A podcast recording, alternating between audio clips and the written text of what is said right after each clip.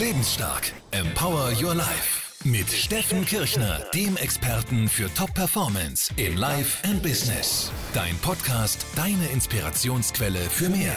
Erfolgswissen, Motivation, finanzielle Freiheit, beruflichen Erfolg und innere Stärke. Volume Up, Focus On. Hier ist dein Coach Steffen Kirchner. Werden Sie, wie Sie sind. Dieser tiefgründige Satz ist nicht von mir, sondern von einer der beeindruckendsten und aus meiner Sicht ehrlich gesagt auch weisesten Trainerpersönlichkeiten, die wir im deutschsprachigen Markt haben.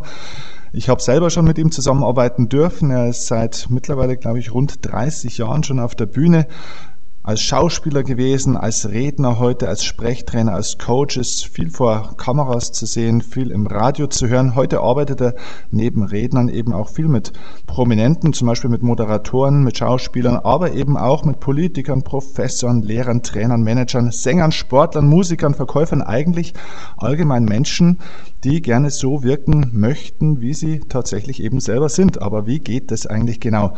Michael Rossier ist sein Name. Michael, schön, dass du da bist. Herzlich willkommen im Lebensstark Podcast. Hallo Steff. Die erste Frage, die sich die Menschen heutzutage bei diesem Wort Authentizität, ist ja schon mal schwierig auszusprechen und noch schwieriger vorzuleben, äh, die, die meisten Menschen stellen sich die Frage, ja, wie wird man denn eigentlich authentisch? Was ist deine Antwort darauf? Ja, schon, das wird es falsch. Das wird man nicht, das ist man. Ja, doch, das wird man.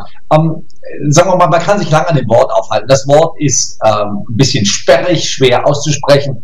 Und es gibt äh, zwei unversöhnliche Parteien. Die einen, die schreiben auch Bücher und sagen, sei nie wieder authentisch, sei nie du selbst, du musst eine Rolle spielen.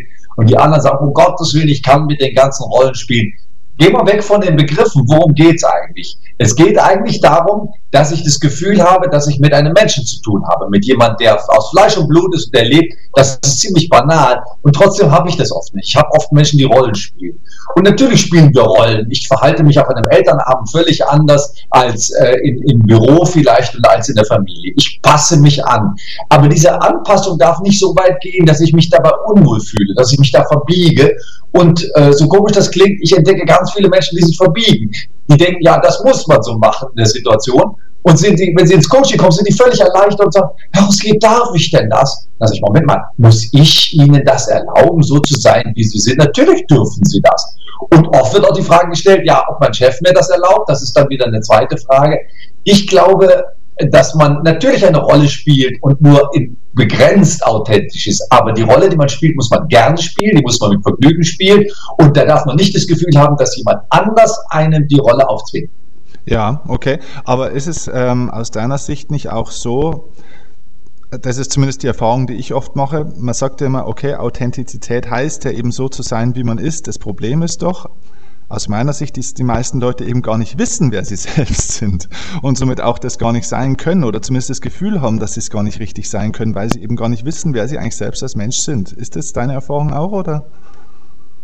Ja, also sagen wir mal so, es ist ja, sind ja zwei Dinge, ob ich das formulieren kann, ob ich sagen kann, du, ich weiß ganz genau, wer ich bin und was ich brauche, oder ob das ein diffuses Gefühl ist. Das sind zwei verschiedene Dinge. Trotzdem weiß ich, wenn ich zwei Menschen A und B inhalte, dann wissen die, ob A oder B. Zwei Urlaubsländer, zwei mögliche attraktive Menschen, mhm. zwei Arbeitsplätze, zwei Tätigkeiten. Die können ganz genau sagen, was sie wollen. Also, wenn ich mich frage, wenn ich meinen Bauch angucke, was möchtest du eigentlich? Was ist eigentlich dein Traum? Was ist eigentlich dein Ziel? Wer bist du eigentlich? Dann können die meisten das ziemlich schnell sagen. Wenn ich aber abstrakt formuliere, kannst du mir mal deine Hauptwerte nennen? Kannst du mir mal die Dinge nennen, nach denen sich deine, da sagen die, oh Gott, Hauptwerte, Dinge, das überfordert schon. Ja. Aber wenn man so ganz konkret runterbricht, möchtest du A oder B, wissen die meisten Menschen ganz genau, was sie haben möchten. Okay. Ähm, jetzt bist du ja eigentlich, kann man das sagen, ein Präsentationstrainer. Also du, du zeigst Menschen, wie sie sich eigentlich in ungewöhnlichen Situationen zum Beispiel auf einer Bühne oder vor einer Kamera, das ist ja keine Alltagssituation, präsentieren können. Was machen die Leute meistens als erstes falsch? Was ist das, was du siehst?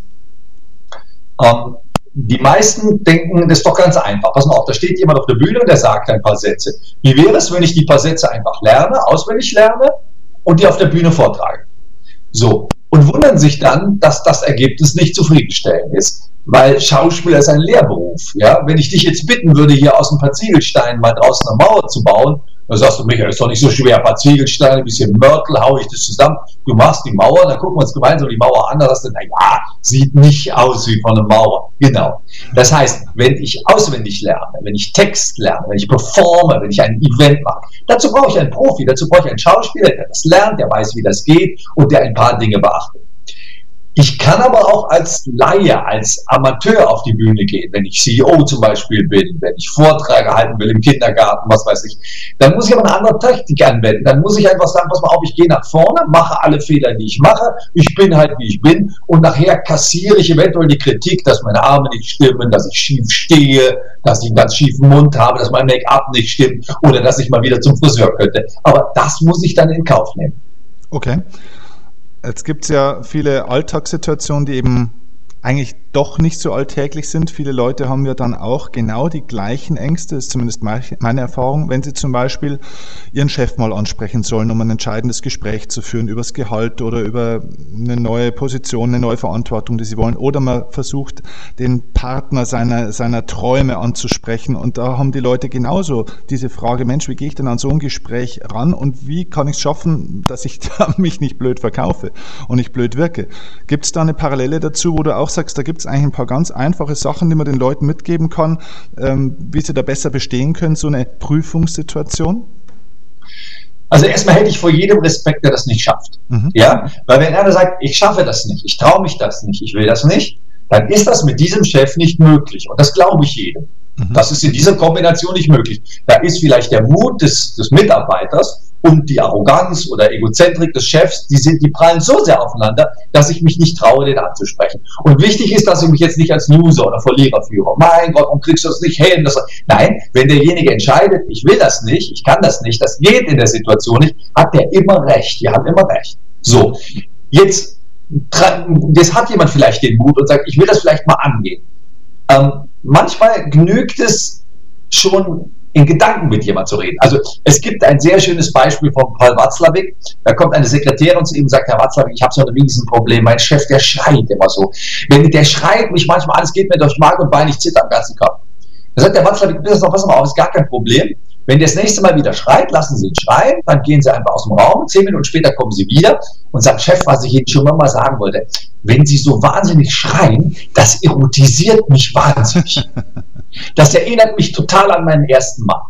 So, und Watzlawick sagt, die Sekretärin hat das nie gemacht. Aber ihr wurde auf einmal die Macht bewusst, die sie hat, ich könnte ihn darauf ansprechen. Und wenn ich ihn darauf ansprechen würde, na dann würde er aber alt aussehen. Und diese Macht hat das Verhältnis zu dem Chef deutlich verbessert.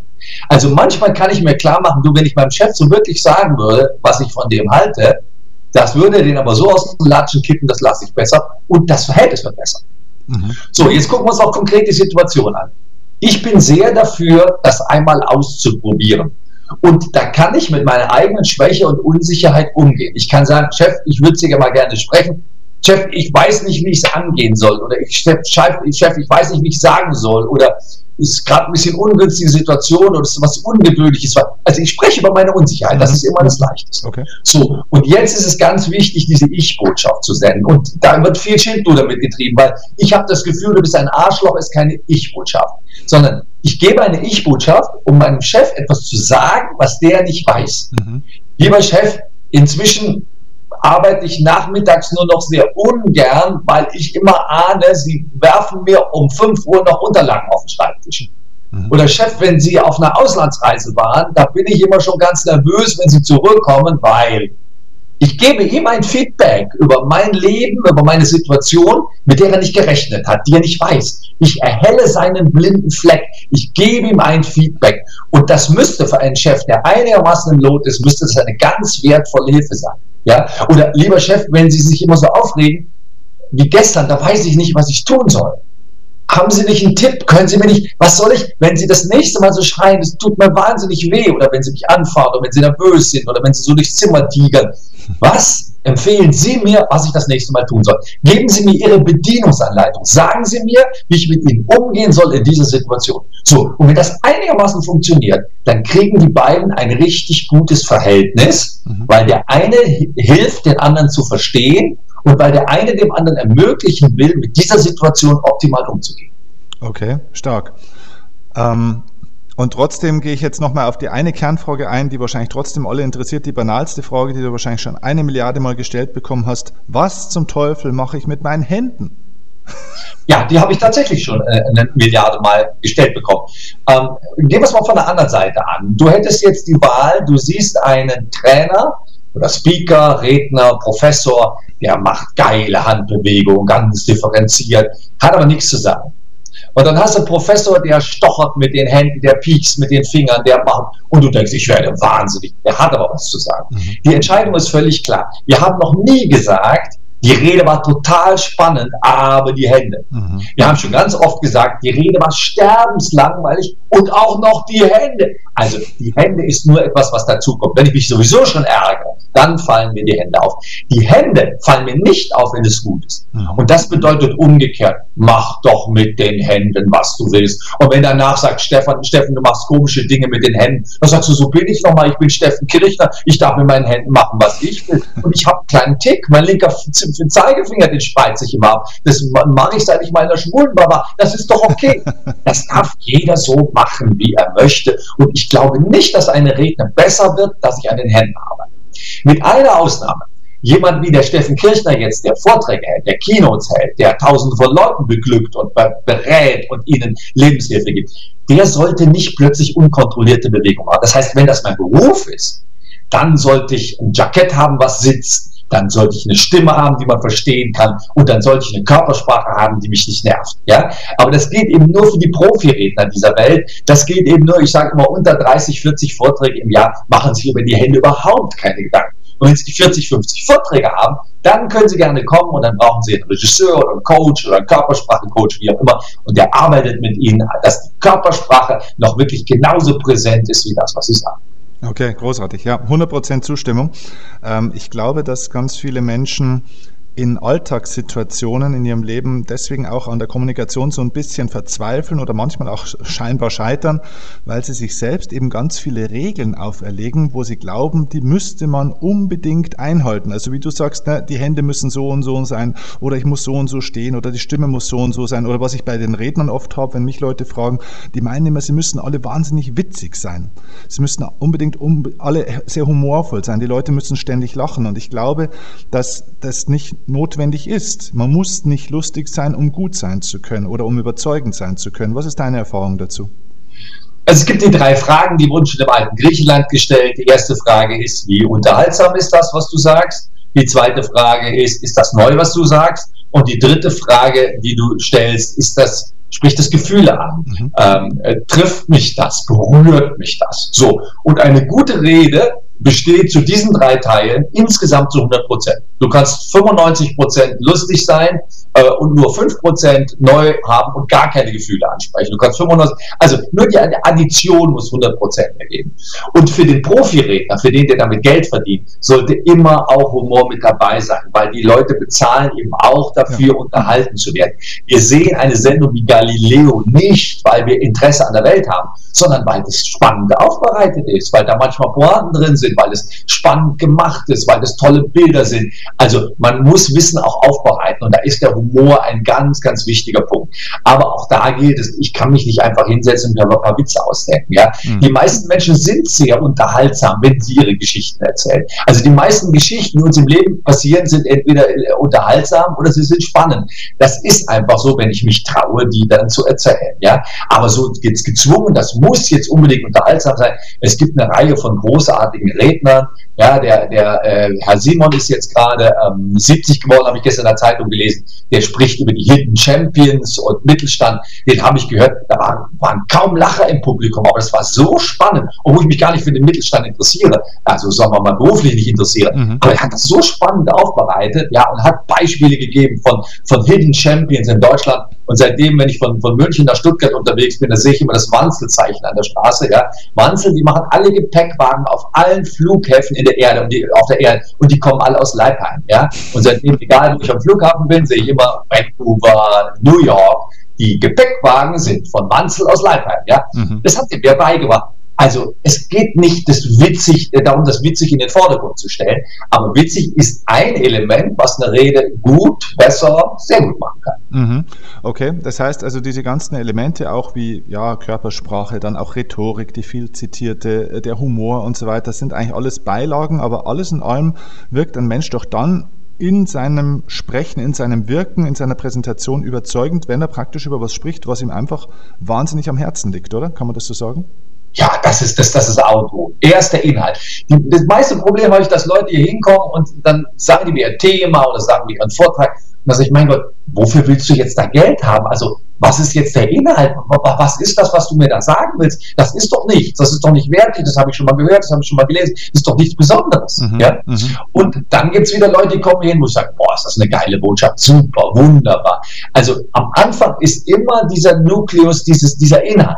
Ja, stellen wir uns vor, jemand steht in der Firma auf, weil er eine geile Idee hat. Er stottert, er spuckt beim Sprechen, er weiß nicht, wo mit den Händen hin. Die Idee ist aber geil. Das muss doch immer der Anfang sein. Ja? Und nur für die, die die profimäßig mit dem Reden Geld verdienen wollen, die können in einem zweiten Schritt, wenn sie wollen. Ja, ich habe auch schon Redner gehört, die damit kokettieren. Ich war auf dem Global Speaker Summit in Vancouver, da war John De Martini, der hat an dem Buch The Secret mitgeschrieben und der sagte, people call me the worst speaker in the world. But everybody said, keep going on. Ja, der fand sich großartig so schlecht, wie er war. Okay. Der hat mit einem Satz Gläser getrunken, der hatte ein viel zu großes Jackett, der hat genuschelt, der hat mal neu angefangen. War dem völlig wurscht. War dem völlig wurscht. Und I was deeply impressed, bei dem habe ich vier Seiten mitgeschrieben. Auf der ganzen übrigen Convention habe ich nur eine halbe Seite mitgeschrieben, nur um ein bisschen das Verhältnis klar zu machen. Okay, interessant.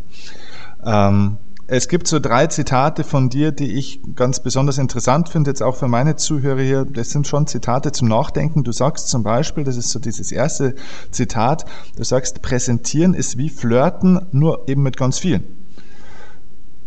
Ja, ähm, ich glaube, dass wir beim Flirten alles richtig machen. Auch wenn jetzt viele sagen, ja, Flirten, da weiß ich schon gar nicht mehr, wie es geht. Mhm. Doch, wenn dann Heidi Klum oder Rihanna oder ich weiß ja nicht, für wen man schwärmt, wenn die dann plötzlich vor einem steht, dann kann man das. Da wundert man sich, zu was man in der Lage ist. Ja? Da ist man auf einmal unterhaltsam, da ist man witzig, da ist man charmant, da ist man locker, da hat man Full Service, da fallen einem Geschichten ein, ja, und danach sagt man, wow, jetzt war, war was. Man steht da nicht stottern, äh, äh, äh, äh, äh. das kommt überhaupt nicht vor. Und von daher kommen wir, können wir aus dem Flirten sehr viel lernen. Ich habe eine interessante Geschichte gerade erlebt in England auf der Convention, da ist Geoff Ram auf die Bühne gegangen.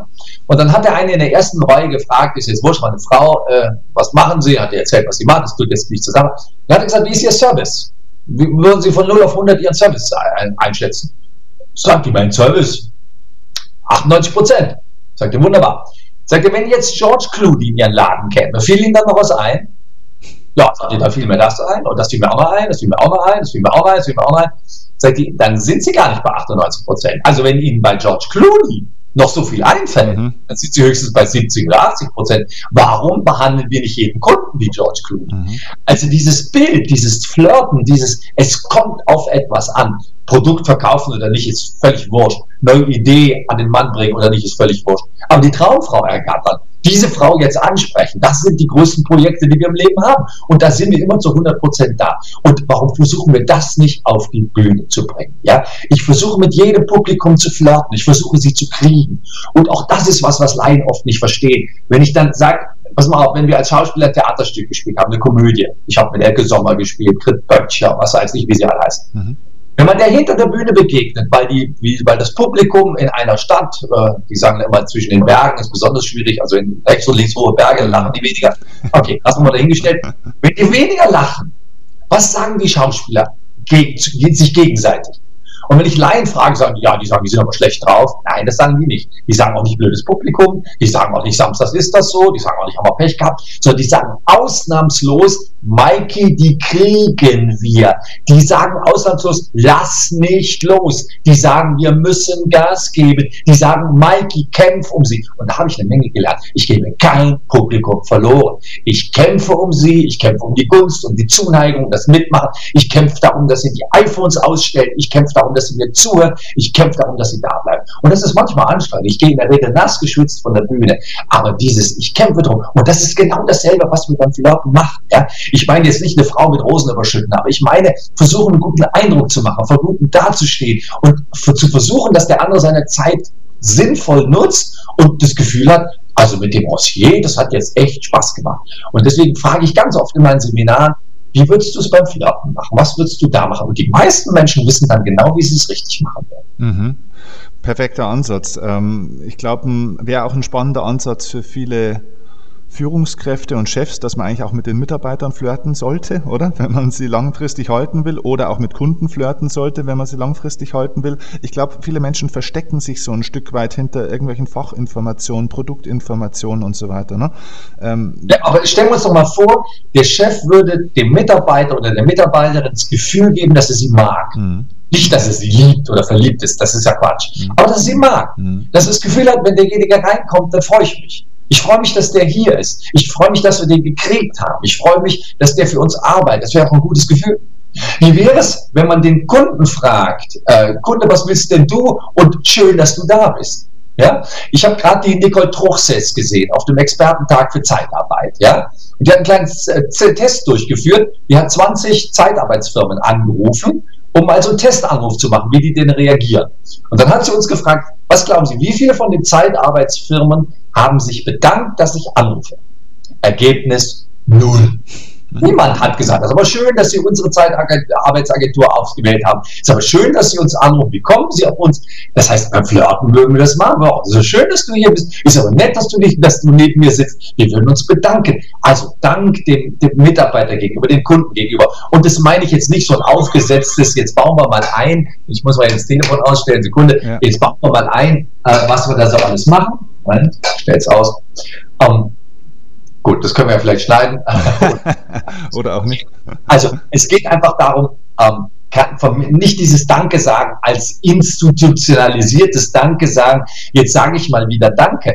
Nein, dem anderen das Gefühl geben, dass man ihn wertschätzt, dass man sich freut, dass er da ist, dass man, was weiß ich, das ist, ich vergleiche das immer mit dem Einladen. Wenn du eingeladen bist und du kommst in das Zimmer und der Tisch ist schön gedeckt, da sagst du, echt, für mich? Hm. Ja, für, das wird, mein Gott, und die teuren Serviette, alles extra. Ja, so ist das. So ist das für den Kunden, so ist das für den Mitarbeiter, so ist das vielleicht auch vom Mitarbeiter für den Chef.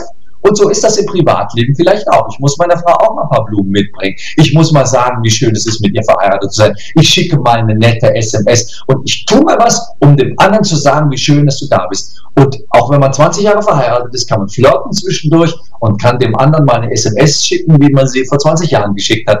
Und das kommt in der Regel meiner Erfahrung nach sehr gut an. Okay, ja. Das ist das, was ich auch immer wieder sage. Du hast das eigentlich wunderbar jetzt ausgeführt. Wir sollten uns einfach umeinander wieder ein Stück weit mehr bemühen. Ne? Ja, genau. Genau.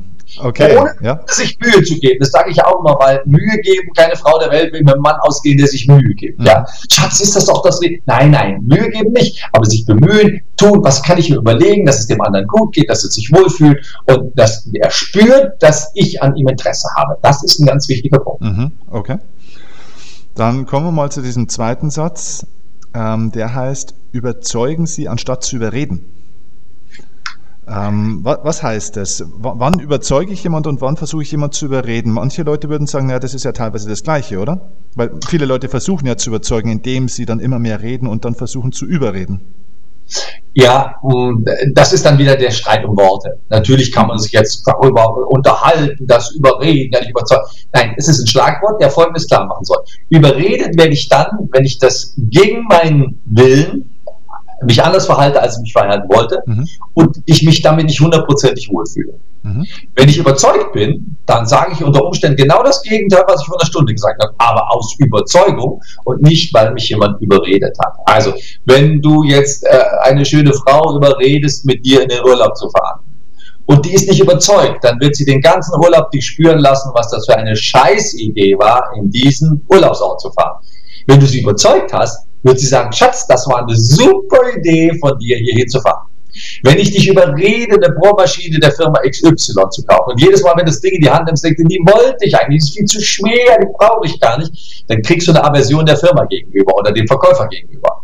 Wenn ich dich aber überzeugt habe, wirst du jedes Mal, wenn du sie in die Hand nimmst, sagen, oh, eine geile Bohrmaschine, sowas Tolles hatte ich noch nie. Also überzeugen heißt, dass ich den anderen wirklich überzeugen kann, dass er jetzt einer anderen Meinung ist als vorher, ich konnte die überzeugen und die vertritt er jetzt genauso selbstbewusst und selbstsicher wie vorher das Gegenteil. Okay, aber da braucht man aber auch zwei Personen dafür. Ne? Man braucht auch die Offenheit auf der anderen Seite.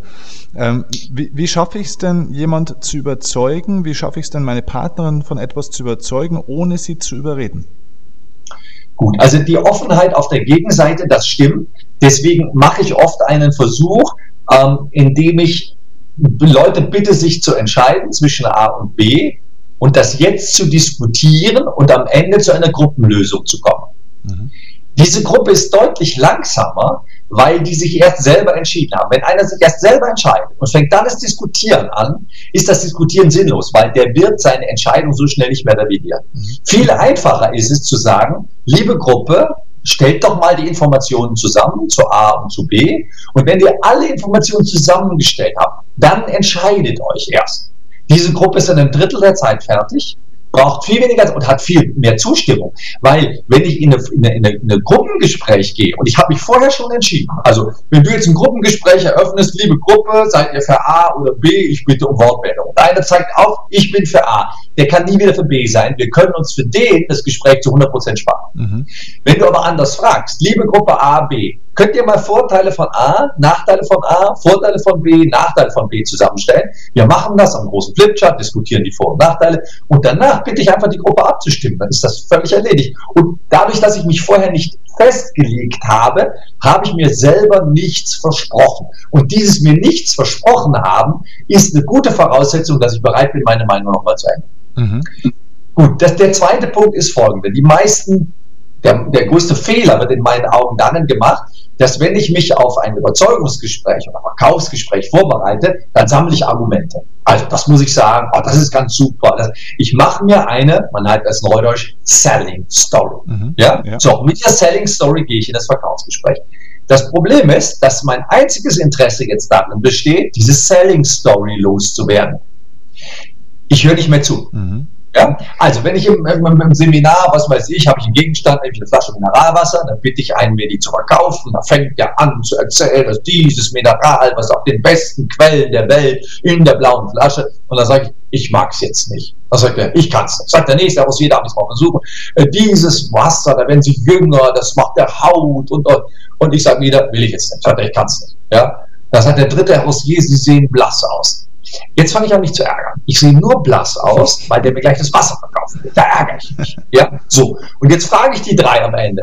Können Sie drei mir jetzt mal sagen, was ich Ihnen geantwortet habe? Und alle drei sagen, haben wir nicht gehört. Nee, haben sie nicht gehört. Ich habe gesagt, im Moment nicht. Ich habe gesagt, gerade nicht. Ich habe gesagt, jetzt nicht. Wenn Sie das gehört hätten, Hätten Sie gesagt, Herr Rossier, wollen Sie es für morgen mitnehmen? Ja, wunderbar. Ich habe nämlich gespielt, ich habe gerade drei Liter von diesem komischen Wasser getrunken. Mhm. Merkst du jetzt, wie blöd das ist, zu sagen, Sie sehen blass aus? Ja. Das ist netter Quatsch. Mhm. Das heißt, wir können dann überzeugen, wenn ich als erstes mal ziemlich schnell zum Punkt komme.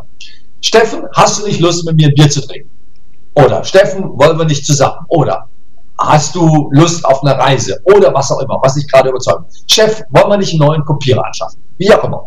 So, und jetzt höre ich die Reaktion. Und in der Reaktion wird er mir alles zeigen. Chef, wollen wir nicht eine neue Kopierer? Nee, habe ich jetzt gar keine Zeit. Was meinen Sie mit jetzt gar keine Zeit? Also damit kann ich mich jetzt nicht beschäftigen. Das heißt, wenn ich den Kopierer aussuche und Ihnen einen Vorschlag mache, dann, ja, wenn Sie, wenn Sie sich darum kümmern, ist mir das egal. Mhm. Jetzt weiß ich, woran es liegt. Mhm. Kann aber auch sein, dass er, nee, dafür haben wir jetzt gar kein Geld.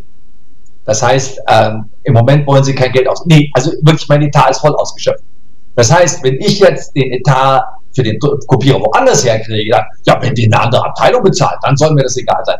Ich muss rauskriegen, wo ist der Grund, warum der andere nicht will. Mhm. Ja? Und das ist, ich meine, da gibt es dieses Beispiel von der Orange und der Orangenschale, wo der eine die Orange Saft braucht und der andere die Schale. Ja klar, das sind manchmal so einfache Dinge aus der Literatur, aber das gibt es ja überall, ja? Wo, wo die Frau sagt, ach, du wolltest nicht auf die Malediven, weil du da nicht Golf spielen kannst. Ja, genau. Und wenn ich jetzt eine Malediveninsel mit Golfplatz finde, ja, dann ja, dann fliegen wir nach Kuredu. Ja, also es ist, es ist manchmal ganz einfach. Und das ist so, wie ich das sage. Es gibt für, wenn der andere nicht will, gibt es nicht 15 Gründe. Es gibt meistens einen Grund.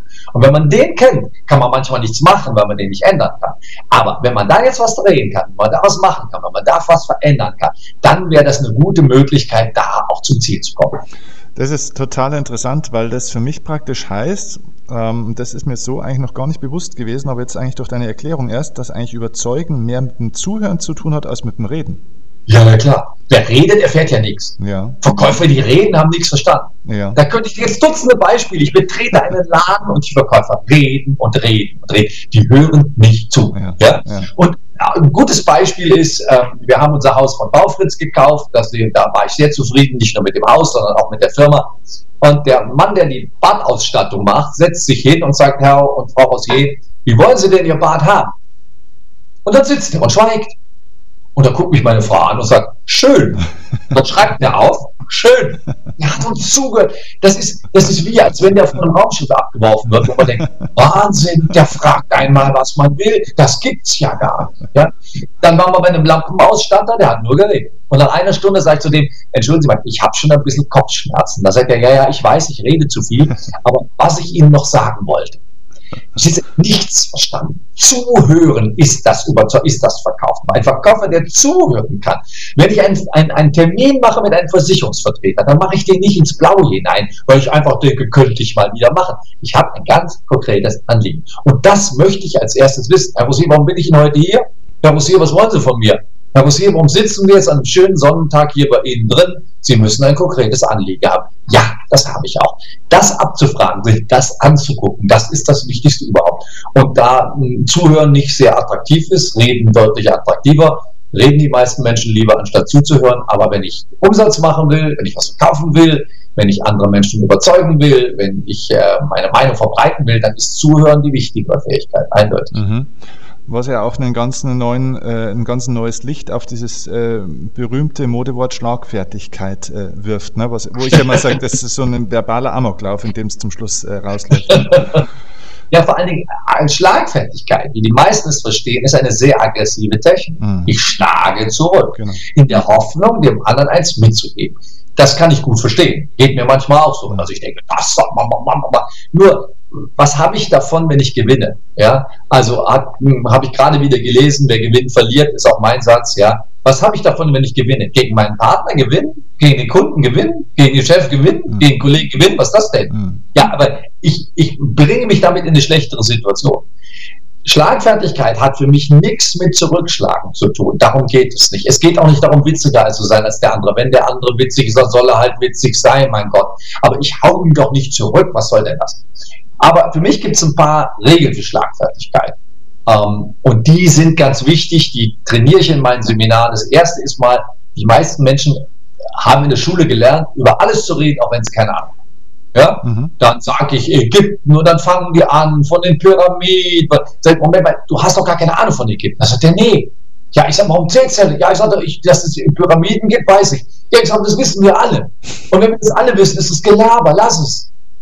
Ich sage, es gibt da ein Thema im Zusammenhang mit Ägypten, da muss ich dich fragen. Sagte, was ist das für ein Thema? Ich sage, was du über Ägypten denkst oder weißt und so. Und wenn du jetzt anfängst, ich war einmal in Ägypten, das war arg heiß. Jetzt wird spannend Mhm. für jeden, der vielleicht nach Ägypten will und sagt, da ist es im Sommer so heiß, da kann man sich aushalten. Ja, aushalten kann man es schon, aber du musst auch.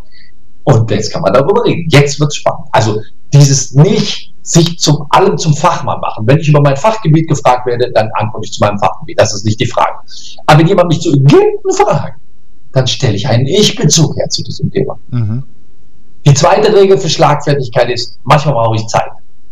Und da gibt es jetzt Techniken, die man im Volkshochschul-Rhetorikkurs für Abende 40 Euro lernt. Ja, stell eine Gegenfrage, frage die anderen. Das sind alles Tricks und der König wendet keine Tricks an. Es gibt eine ganz einfache Technik, wie man Zeit gewinnt. Man sagt laut, was man tut. Oh, Steffen, das ist eine schwierige Frage. Ja, wir haben unsere Fragen jetzt auch nicht abgesti- abgestimmt. Und wenn du mir eine Frage stellen würdest, die schwierig wäre, dann würde ich sagen, Steffen, ich habe mit jeder Frage gerechnet, mit der Frage aber nicht. Lass mich mal überlegen. Mein Gott, Steffen, wie soll ich denn auf die Frage antworten? Das ist aber sehr schwierig. Ich verschaffe mir Zeit, indem das, was mir ohnehin durch den Kopf geht, indem ich das einfach thematisiere. Das ist kinderleicht und da ist nichts bei zu können. Und wenn man das mal weiß, dann sieht man das auch bei vielen Politikern, bei vielen Menschen im Fernsehen, dass die diese Technik anwenden. Und das ist kein Gelaber, weil das sind ja meine echten Gedanken, die ich im Moment nur simulieren kann, weil jeder hat ja seine eigenen Gedanken. Aber eigene, echte Gedanken sind nie Gelaber. Gelaber ist immer nur das sind die Pyramiden. Mhm. Mhm. Ja, die dritte Regel, die vielleicht noch wichtig ist, ähm, wenn ich was nicht weiß, sollte ich zugeben. Mhm. es fällt so schwer, mal zu sagen, ich weiß es nicht. Aber ich meine, wollen wir lieber mit dem Kollegen zusammenarbeiten, der ab und zu mal sagt, ich weiß es nicht, oder mit dem, der loslabert und wir merken genau, der hat keine Ahnung. Also das zu können, auch mal zu sagen, ich weiß es nicht, es tut mir leid, ich kann es nicht sagen, das ist eine ganz, ganz wichtige Voraussetzung. Und dann braucht man ein bisschen Mut, aber das sollte man tun. Ja. ja? Mhm. Einfach auch mal zugeben, zu dem Thema habe ich keinen blassen Schimmer. Ich gucke nach, ich hole das nach. Es ist mir unter Umständen schrecklich peinlich, aber ich kann es nicht. 57 Prozent unseres Wissens stammt aus den letzten zwei Jahren. Wir können gar nicht alles wissen. So what? Uh, keep it simple und uh, lass es einfach, lass einfach los und akzeptiere einfach, dass du nicht jede Antwort geben kannst. Okay, großartig.